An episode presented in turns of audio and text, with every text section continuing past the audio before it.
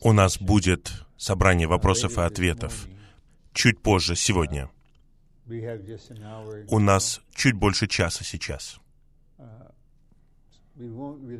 У нас не будет вопросов и ответов сейчас. У меня есть чувство поделиться по трем линиям. И, возможно, у вас будут вопросы о них. Я с радостью выслушаю их. По мере нашего общения я смогу сделать паузу, и мы сможем прокомментировать эти три линии. Мне кажется, их будет три. Ну, посмотрим, что произойдет. И в 1968 году, весной, в начале весны, я был в восстановлении всего полтора года.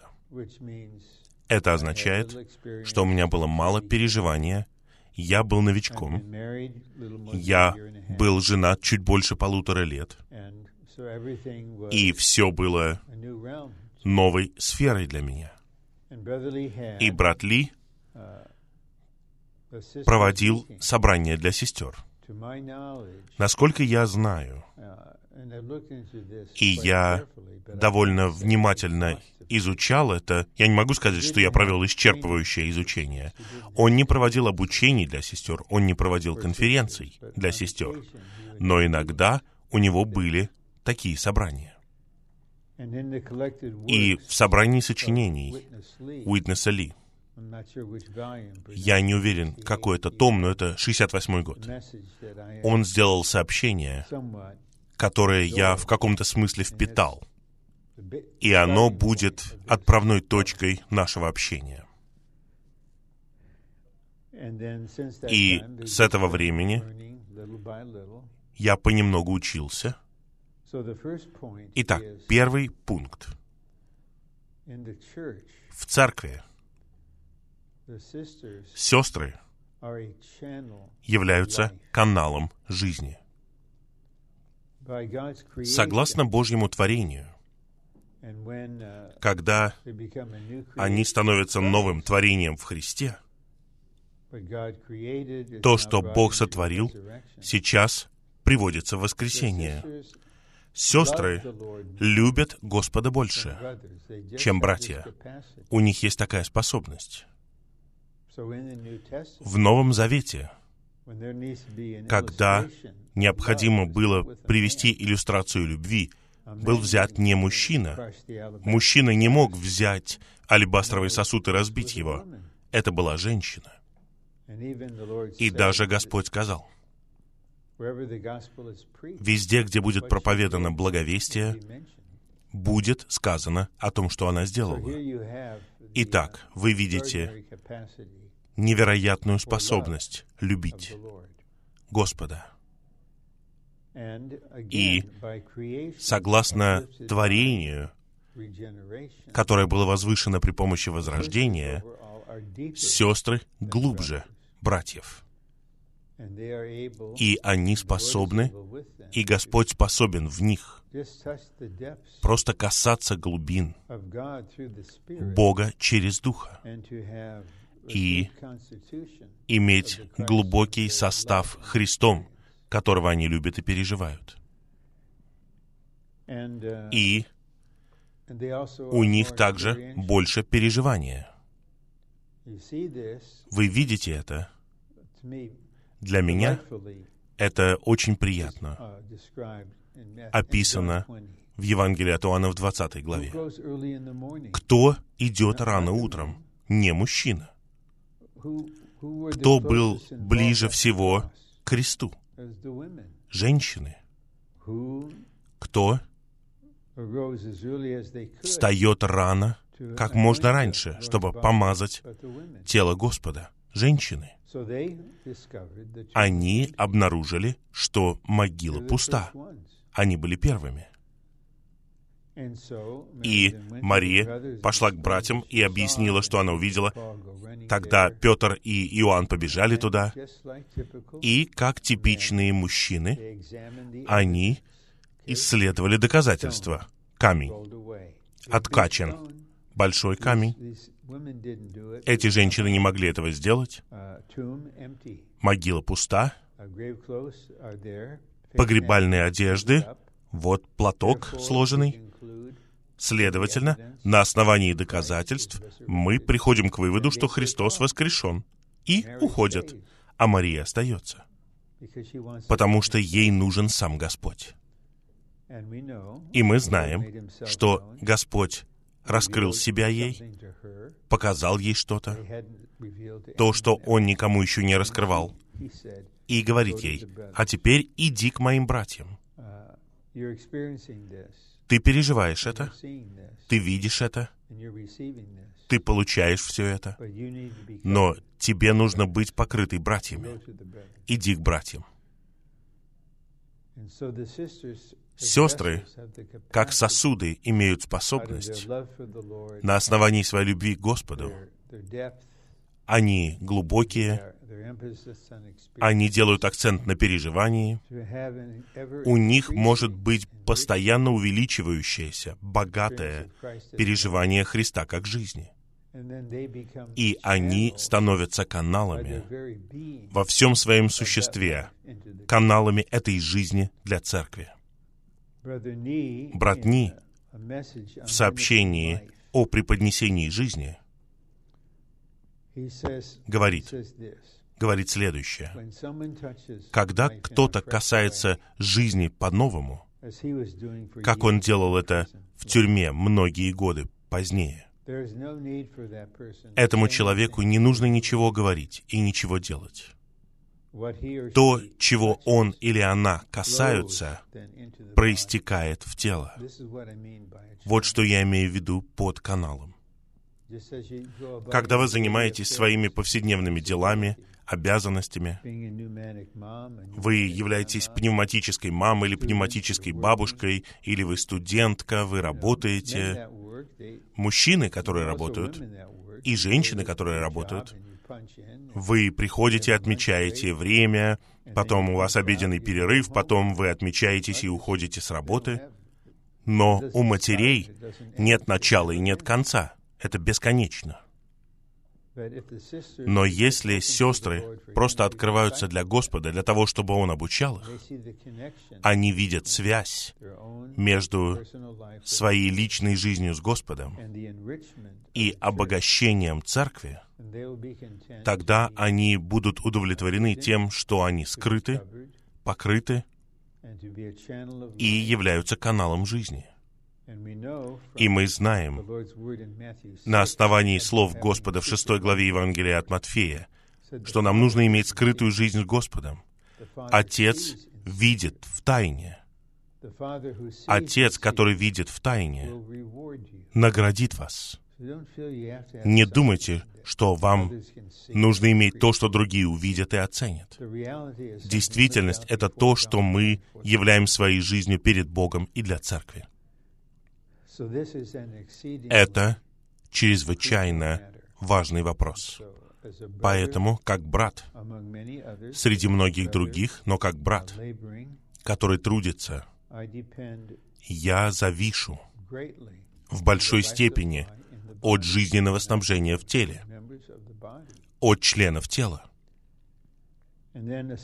И второй момент — это молитвенное служение церкви, которое осуществляется особенно через сестер. И я вернусь к этому, к молитвенному служению чуть позже. Потому что я хотел бы поделиться какими-то основополагающими принципами с вами о молитве и особенно о молитве, которая необходима сейчас. Может быть, 40 минут назад я послал смс одной служащей сестре в церкви в Анахайме и спросил ее об уровне молитвенного собрания в нынешней ситуации. Я спросил, были ли молитвы сильными? Были ли молитвы молитвами с властью? Были ли это молитвы войны?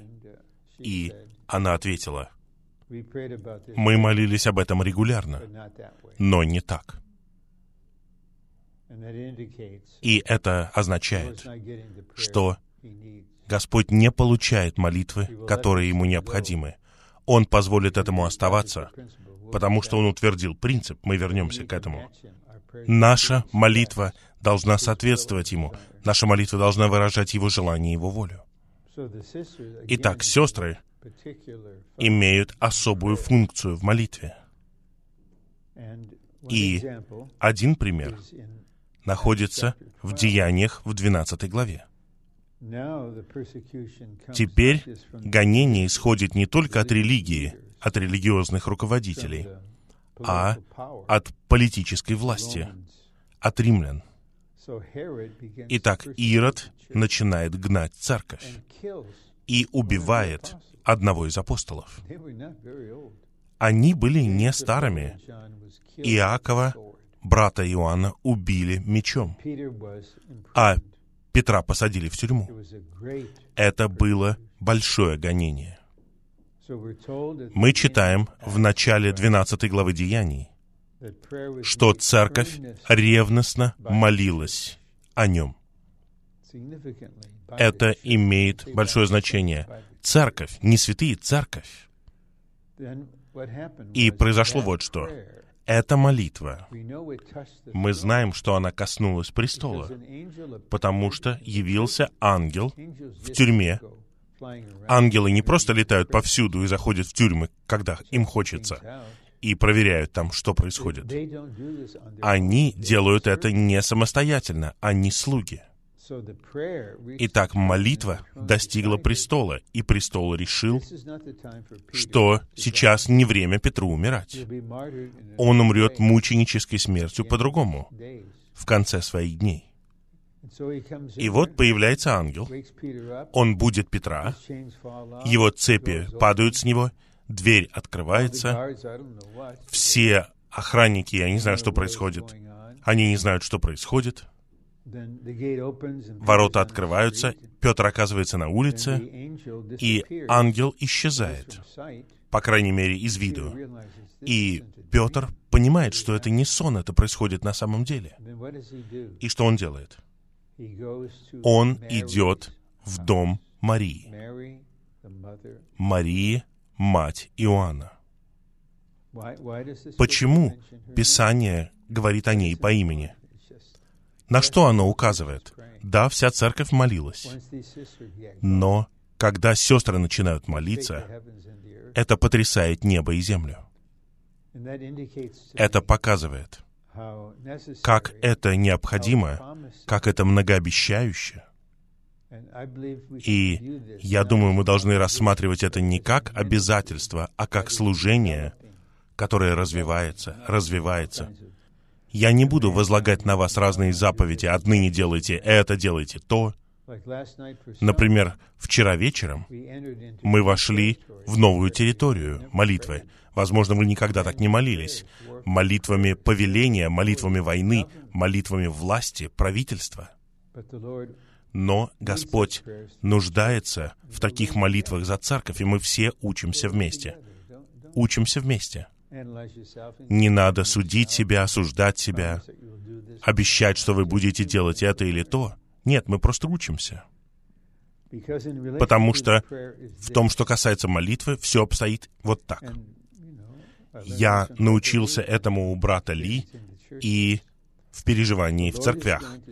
Господь укажет направление для церкви через ведущих братьев.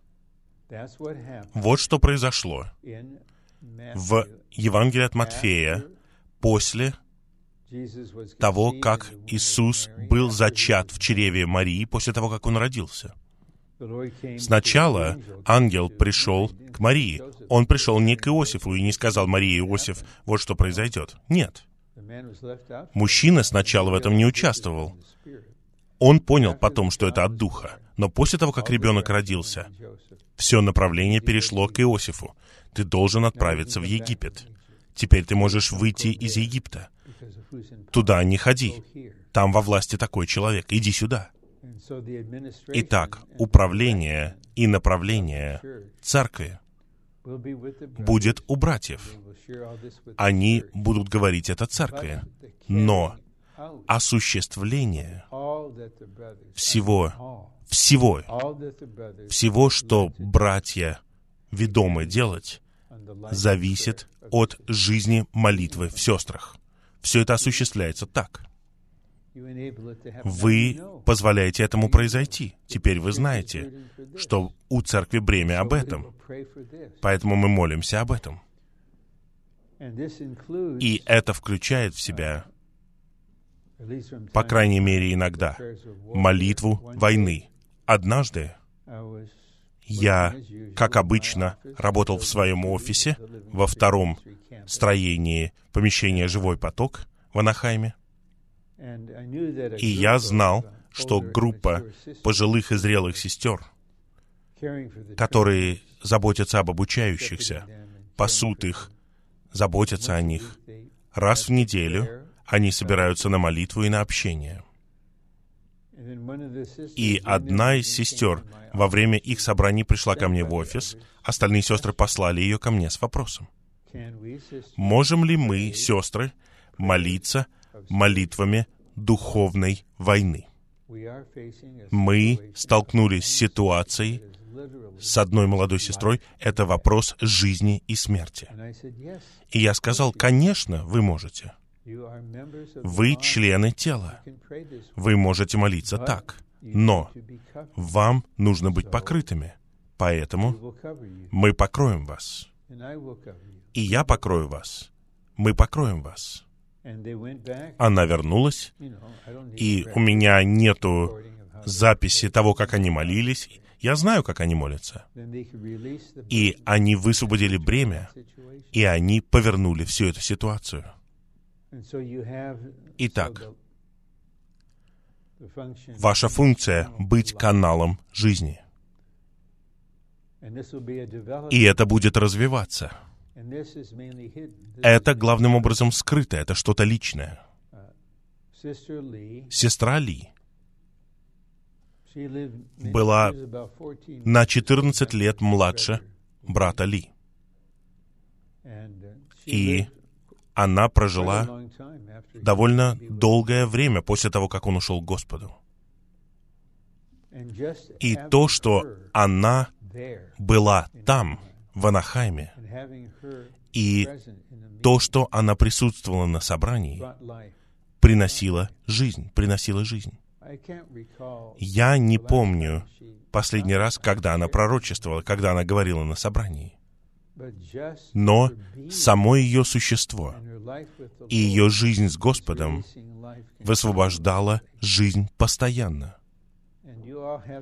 И у вас у всех есть такая способность. И если вы соедините это с молитвенным служением,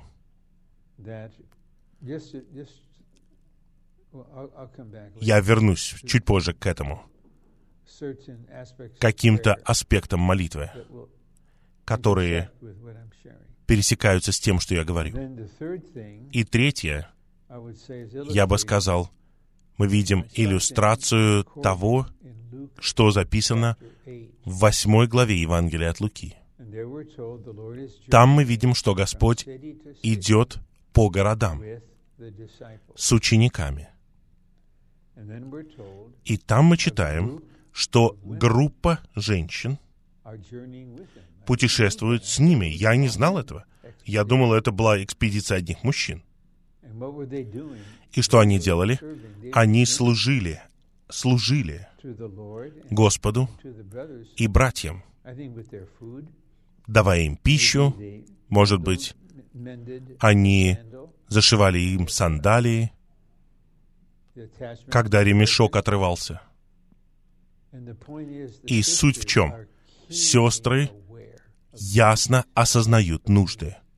Осознают нужды, практические нужды, человеческие нужды, духовные нужды. Итак, Господь может засвидетельствовать в отношении меня. Теперь я путешествую вместе с Таней. Я ничего не ищу, я не ожидаю ничего, мне ничего не нужно. Я приезжаю служить. Но вот я в этой стране, и сестра сразу же поймет, голос у тебя ослабел. И вот трава, пожуй ее, она полезна, это биодобавка, но приму я это или нет, это другой вопрос. Но я попробую. Моя жена решает, что мне делать. У нее есть власть над моим телом. Это просто что-то обычное. Они осознают, и они удовлетворяют нужду. Я просто надеюсь, что вы будете довольны, удовлетворены тем, что вы сестра, и не будете плакать, почему я не родилась мужчиной, почему я не могу делать сообщения, почему я не могу быть старейшиной. Вам не нужно быть радикальной феминисткой для того, чтобы исполнить то, что в вашей природе. Итак, это три линии доли сестер в церкви. Я сейчас остановлюсь ненадолго. Вы хотите что-то сказать или прокомментировать, или поделиться чем-то, о чем мы говорили до нынешнего момента? Это неформальное общение, это не сообщение. Если вы хотите что-то спросить, поделиться чем-то,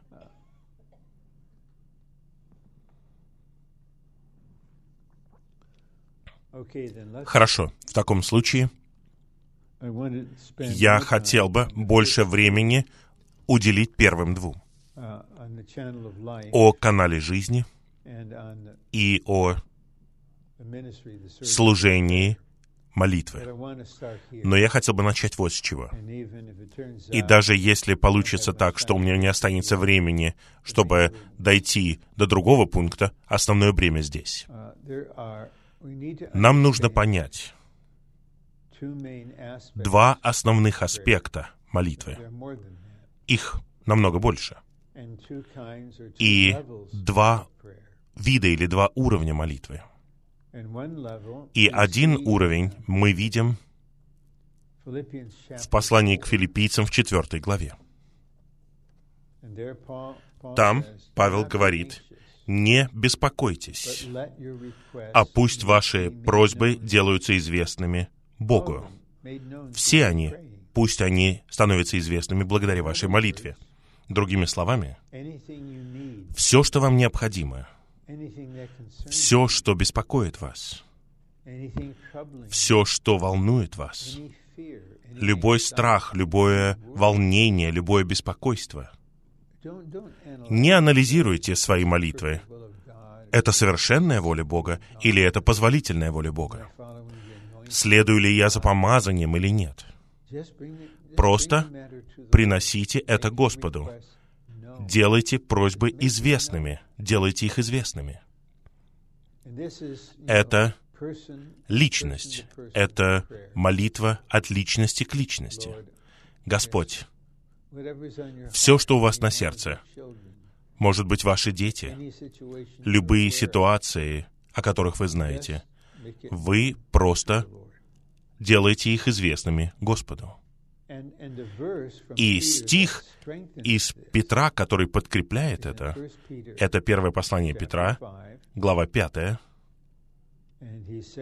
и он говорит, что мы должны смириться под могущественную руку Божью. И потом он говорит, «Все свое беспокойство возложите на Бога, потому что Его заботит то, что касается вас». Нам необходима личная молитва. Мы можем молиться о своей жизни с Господом. Мы просим, чтобы Господь что-то сделал в нас, Он рос в нас чтобы Он устраивал себе дом в нас, снабжал бы нас благодатью, и все в нашей жизни, что важно для нас, мы просто приносим это Господу. Но я хотел бы подчеркнуть вот что. Это то, что брат Ни называет молитвенным служением церкви. Это молитва, которая позволяет Богу осуществить свою волю на земле. Она позволяет Богу исполнить все, что Он желает сделать. И нам нужно понять мысль. Под ней лежит истина. И постепенно у нас должно быть духовное понимание этого. Когда Бог сотворил Вселенную, Он не искал молитвы или совета с чьей-либо стороны, потому что никого не было вокруг. Он сначала сотворил ангелов, но он не нуждался в их молитве. Он просто действовал сам. Он говорил, и все появлялось. Но сейчас все устроено не так. Когда Бог хочет сделать что-то, или у него появляется твердое намерение что-либо сделать, он ждет, пока церковь не будет молиться, пока святые не будут молиться. Он не будет действовать один. Принцип молитвы таков. Бог имеет волю, которую Он хочет осуществить. Он открывает свою волю каким-то образом членам Его тела, кому-то на молитвенном собрании, или двум или трем сестрам, которые собираются вместе для молитвы, Он открывает им. Или, может быть, вам, когда вы гладите, когда вы моете посуду, у вас в духе появляется ощущение. Необходимо молиться о чем-то. И тогда это становится нашей молитвой. И Господь откликается на нашу молитву и осуществляет то, что Он хочет сделать. И вот чудесный пример. Когда мы оглядываемся на историю, особенно Европы и Соединенных Штатов и других частей Земли, за последние 30 лет совершенно ясно, Бог принял решение сделать так, чтобы Советский Союз развалился, разрушился. Он захотел это сделать. Он захотел открыть весь русскоязычный мир для Господнего восстановления. Но что произошло? Можно сказать, что прорыв произошел в 1991 году, но за много лет до этого, еще в 80-е годы, группа братьев на северо-западе Соединенных Штатов молились постоянно об этом, о том, чтобы Господь открыл русскоязычный мир. И их молитвы, потому что наиболее опытный среди них, брат, я попросил его поделиться, я хотел научиться у него. Он говорил, когда мы молились, мы спрашивали у Господа, вот этот человек, который сейчас во главе, ты хочешь, чтобы он остался? Как ты думаешь, он должен остаться? Мы чувствуем, что его нужно удалить.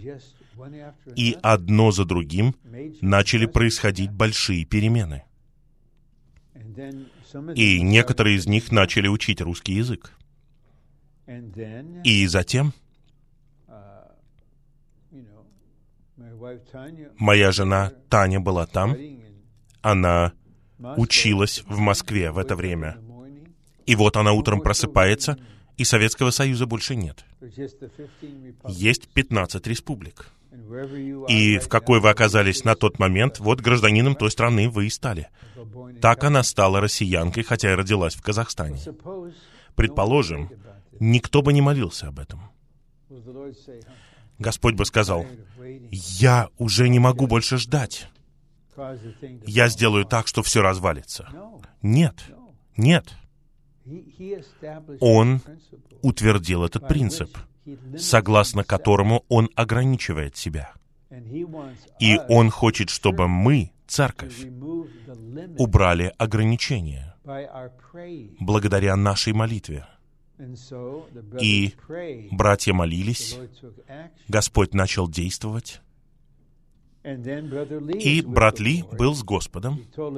Он немного рассказал нам об этом. Он заверил нас, что у него нет полной свободы говорить о своей личной жизни с Господом.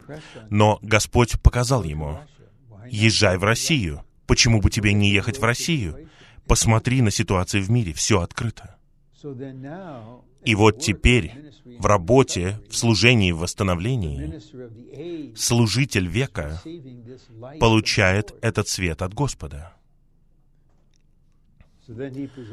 И он представляет это соработникам, которые не просто совсем соглашаются, но они откровенны в общении. Все говорят «Аминь».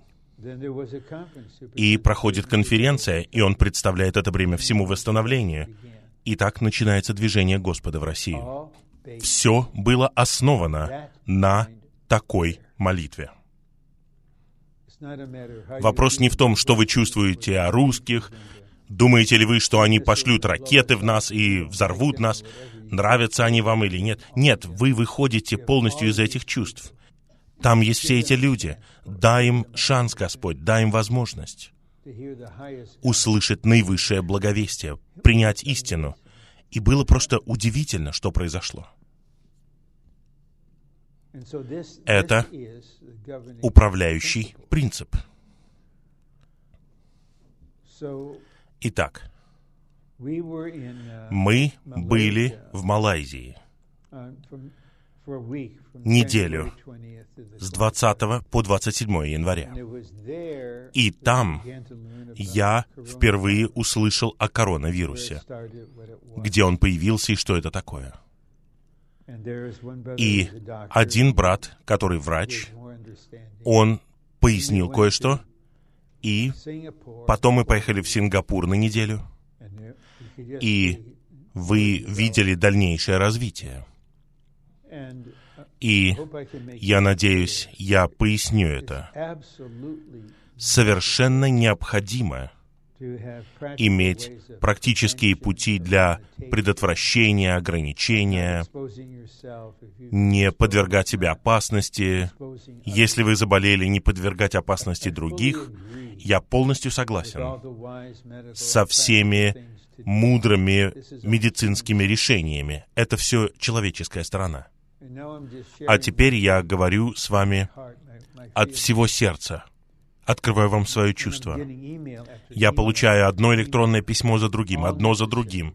Все они необходимы. Нам нужно делать это. Нам нужно делать то.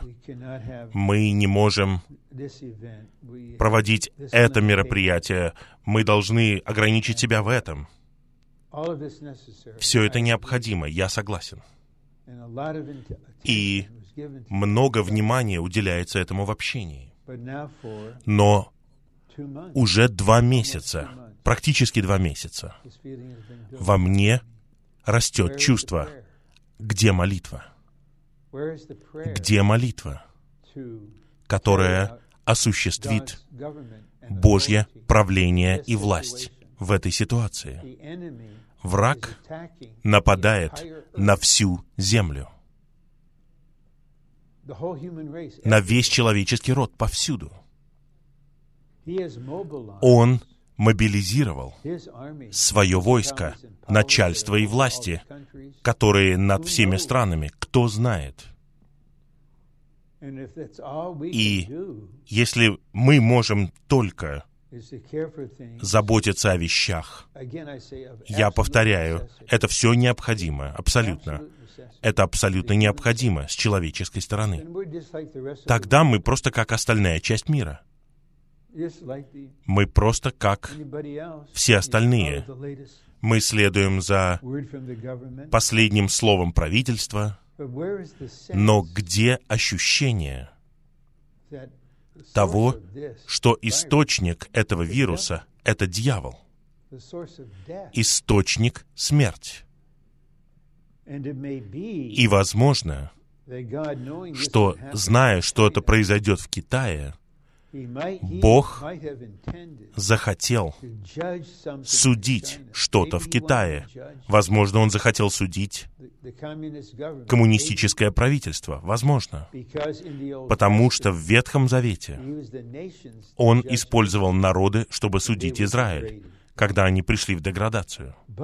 Но народы зашли слишком далеко, поэтому он судил их, и в конечном итоге он обрел их.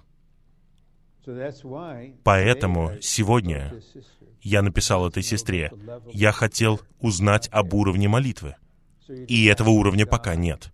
Вы просто просите Бога. Господь, пожалуйста, сделай это, пожалуйста, сделай то. Это хорошо. Пожалуйста, защити нас, направь нас, защити всех обучающихся. Но это не молитва власти, силы, войны, правления.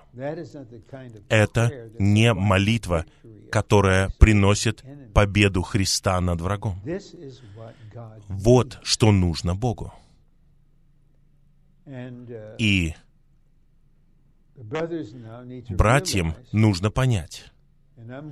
И я готов к тому, чтобы меня поправили, если я отклонился, если мое понимание неправильно. По крайней мере, принцип ясен. Мы не можем просто мыть руки на 10 раз в день больше, делать это, не делать то, не ходить туда, может быть, не ездить, не проводить мероприятия. Это что, единственное, что мы будем делать? И просто восклицать к Богу. «Смилуйся над нами, спасай нас».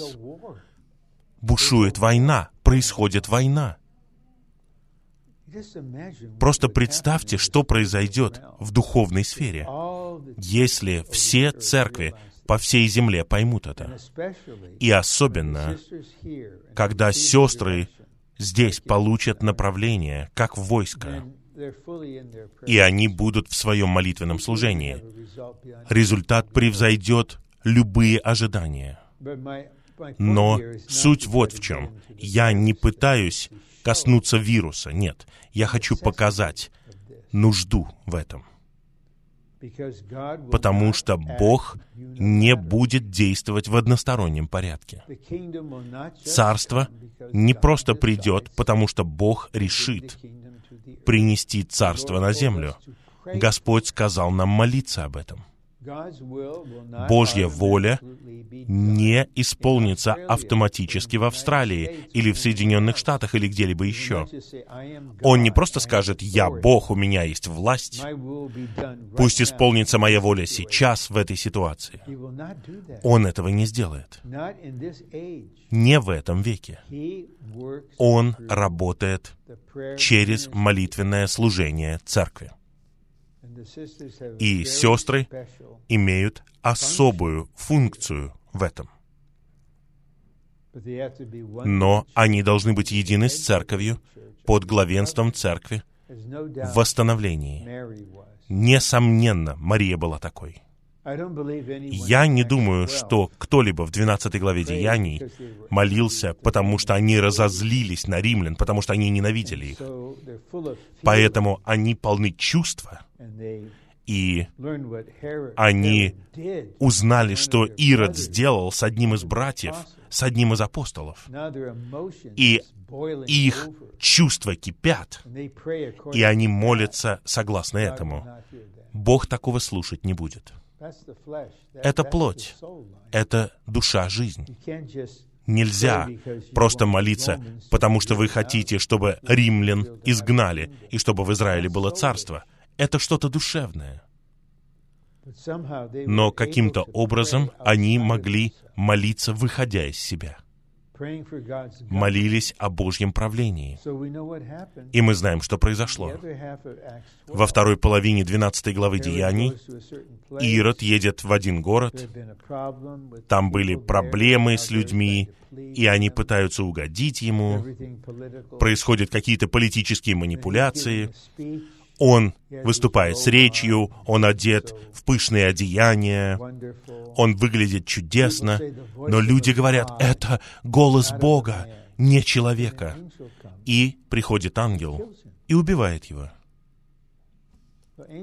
Ангелы не просто ходят, убивают людей. Было принято решение от престола в ответ на молитву, чтобы покончить с Иродом.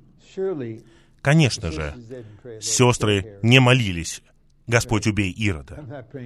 Я не молюсь о том, чтобы Господь убил Ким Чен Ына, но я молюсь о том, чтобы Господь разрушил династию Кимов, чтобы Он удалил ее.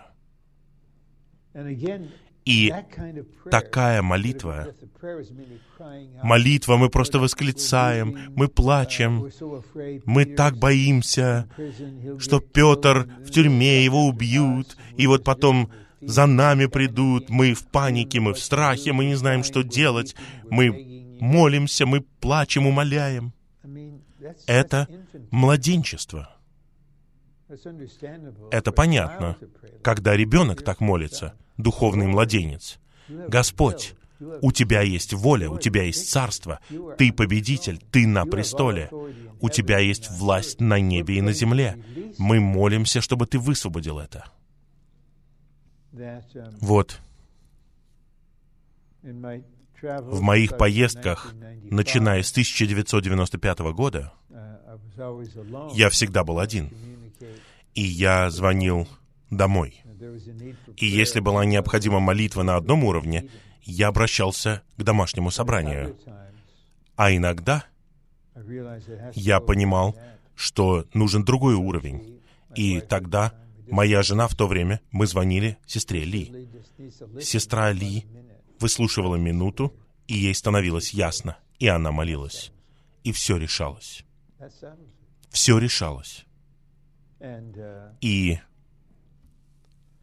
на следующий день Господень она не вставала и не говорила, я молилась вот такой могучей молитвой по телефону, о том, что происходит с Роном вот в этой стране, об угрозе какой-то. Это была угроза для жизни, и я молилась об этом. Только Бог знает, и две сестры знают, но Отец знает. Меня бы здесь не было, если бы не молитвы, если бы не молитвенное служение. И снова, я остановлюсь здесь, может быть, вы просто усваиваете это, и вам трудно откликнуться. Если вы хотите задать какой-либо вопрос, поделиться об этом, потому что у нас где-то 18 минут осталось. И я хотел бы 16 минут использовать, а потом мы будем молиться 2 минуты. И потом мы попьем кофе, так? Нет. Это не мой телефон звонит. Нет. Хорошо. Что касается канала жизни, сообщения сегодня и завтра будут посвящены знакомой теме, на первый взгляд. Жизнь и строение. Итак, что такое жизнь? Когда мы говорим о жизни, о чем мы говорим?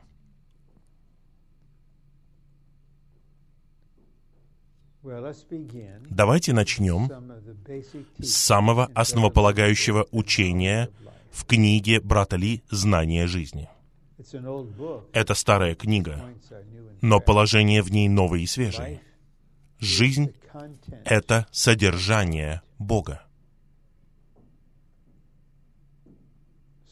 Итак, Библия говорит о жизни Божьей в послании к Ефесянам в 4 главе. Первое послание Иоанна 5, 11, 12. Бог дал нам вечную жизнь. Это жизнь в Его Сыне. Тот, кто имеет Сына, имеет жизнь. Жизнь находится в Сыне. И Павел говорит о Духе жизни. Жизнь это содержание Бога.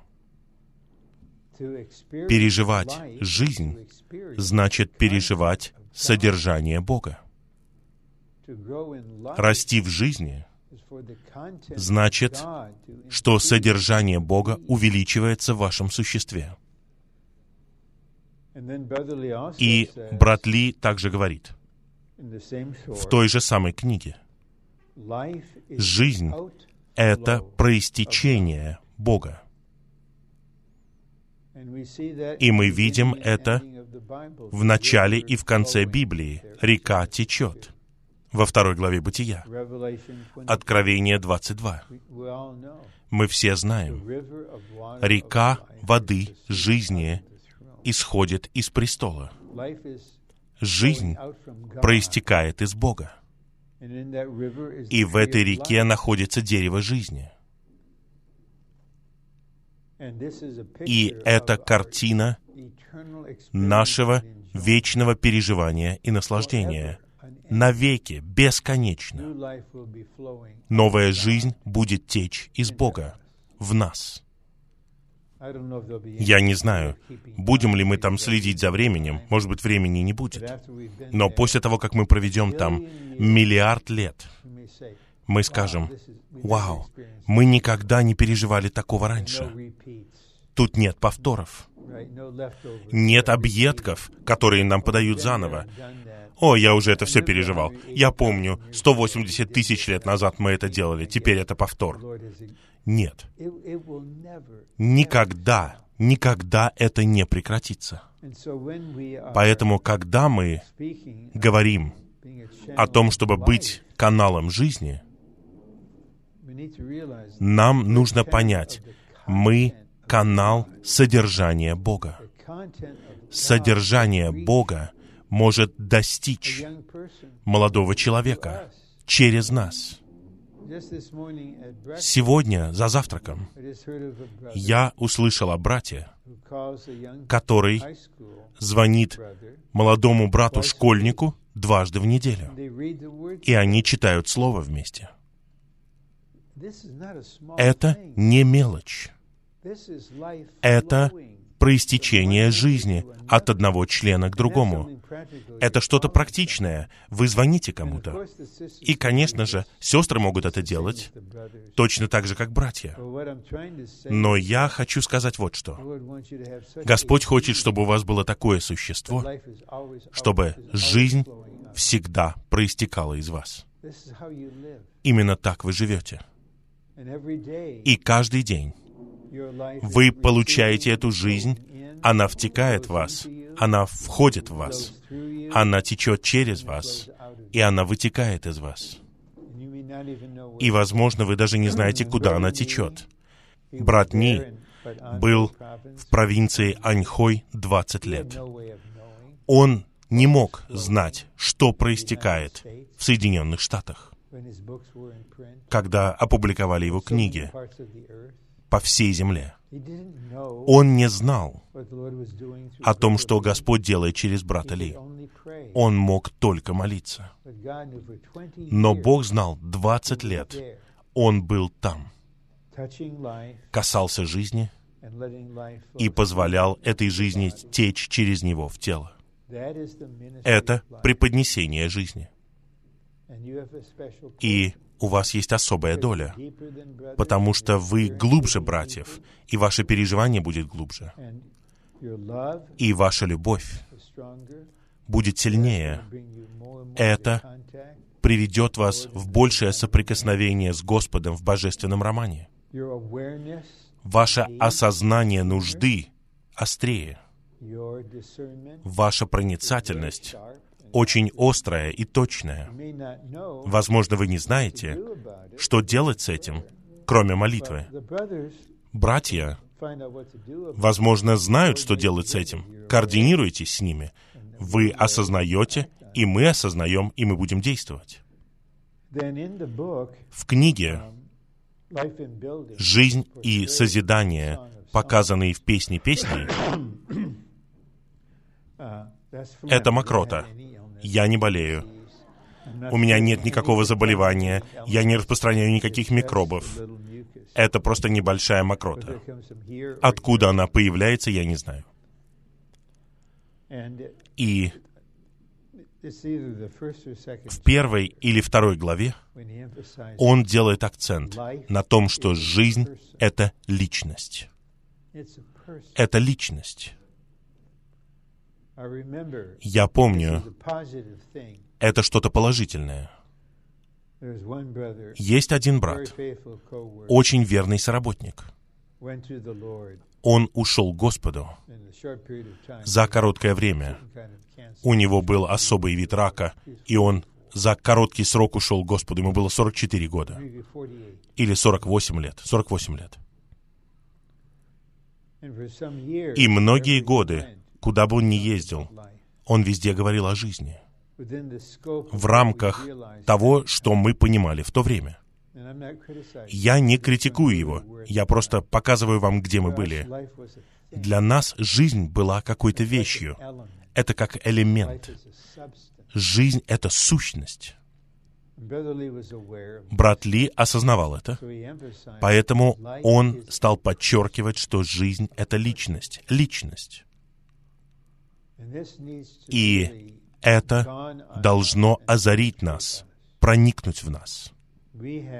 У нас есть святое слово для утреннего оживления. Что такое оживление? Оживление — это переживание, в котором мы получаем раздаяние жизни, соприкасаясь с личностью, которая есть жизнь. Итак, возможно, у нас есть утреннее оживление в том смысле, что мы читаем написанное в этих двух страницах на сегодняшнее утреннее оживление. Но, возможно, на самом деле у нас нет настоящего оживления, если мы не соприкасаемся с самим Господом, с личностью, с личностью. И личность — это жизнь. Давайте соединим эти стихи вместе. Я уже упоминал первое послание Иоанна, пятую главу, стихи 11 и 12, или с 10 по 12. Бог дал нам вечную жизнь, и эта жизнь в Его Сыне. Как вы получаете эту жизнь? Тот, кто имеет Сына, имеет жизнь. Именно так мы получаем жизнь. Это не вещь. Мы не просто приходим к Богу, и Он дает нам какой-то элемент под названием жизнь. Бог дает нам только Христа, который является всем. Итак, это соединяет вместе нашу любовь к Господу, нашу глубину, наше переживание, способность. И теперь мы сосредотачиваемся на том, чтобы быть каналами жизни. Это подразумевает ваше осознание. Я должен знать Господа. Я должен переживать личность больше. Я должен наслаждаться им больше потому что Он есть жизнь. Поэтому в Евангелии от Иоанна 10.10 10 он говорит, «Я пришел, чтобы они имели жизнь и имели в избытке». Вот еще один аспект. Если вы открыты для него, если вы готовы, как Господь дал нам жизнь? Что Он сделал? Он хотел дать нам Зоэ. Бог использует это слово для указания на вечную жизнь. На самом деле это слово просто значит «жизнь» на греческом. Но духовное значение — это божественная жизнь. Господь положил свою жизнь психе для того, чтобы высвободить божественную жизнь. В принципе, вот что делают матери весь день. Вы кладете свое существо ради своих детей, правильно? Вы платите любую цену. Вы жертвуете чем угодно. Это не просто какие-то дела, это ваше существо. И теперь, возможно, они выросли, они среднего возраста уже, но внутренне вы все еще несете их. Возможно, вы страдаете сейчас больше, чем когда им было 4 года, потому что они в определенной ситуации. Итак, Господь не просто сказал, «Я дам вам жизнь, и все, я дам вам бутылку жизни».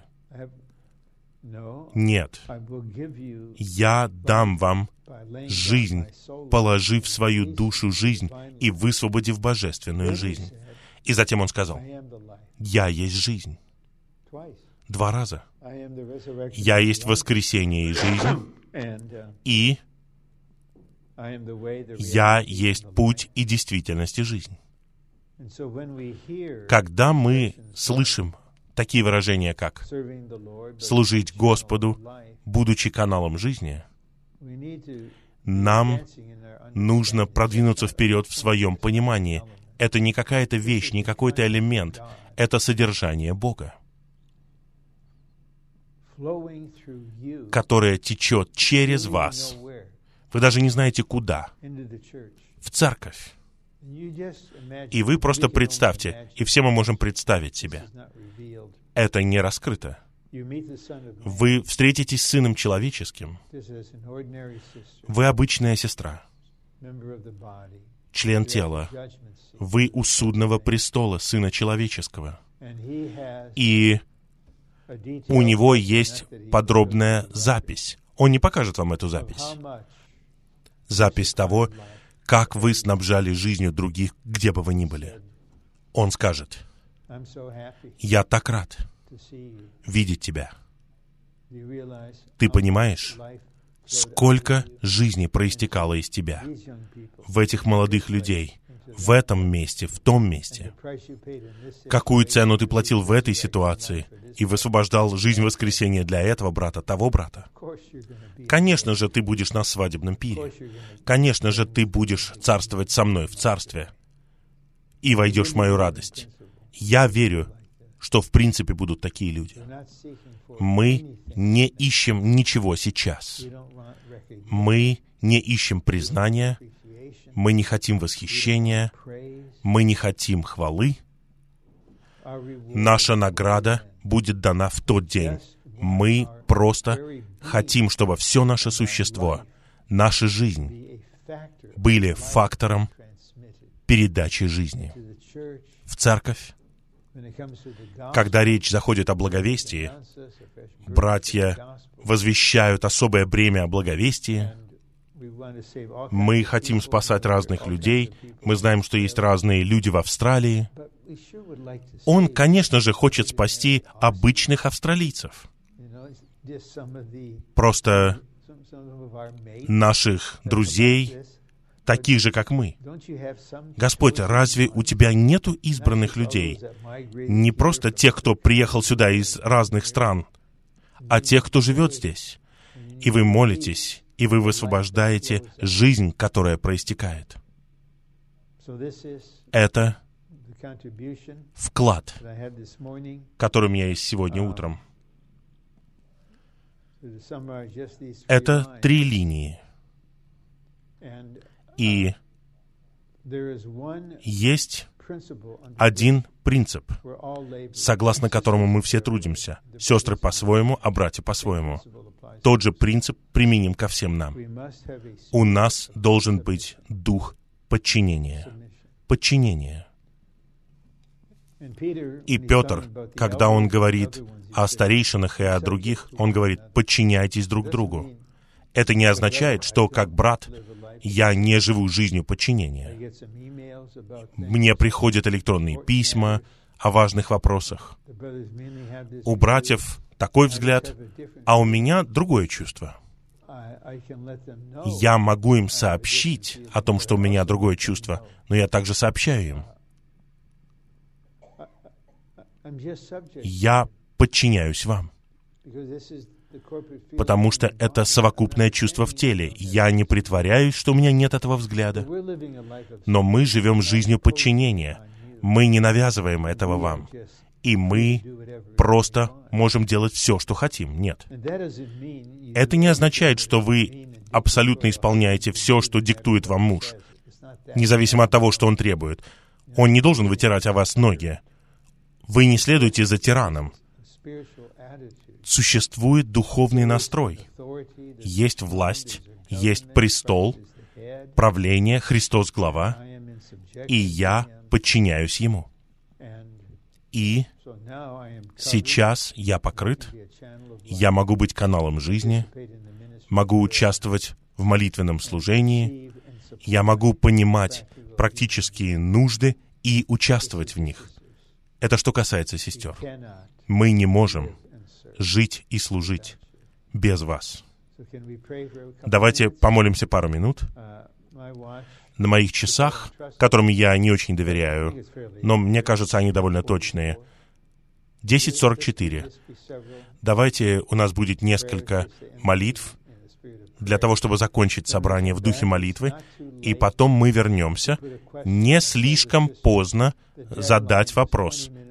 Я сказал, крайний срок — это за 20 минут до конца следующего собрания. Это крайний срок. И у нас будет тогда время вопросов и откликов. Мы также допустим братьев на то собрание, в дополнение к тем братьям, которые сейчас здесь и покрывают и защищают меня. Хорошо, давайте помолимся.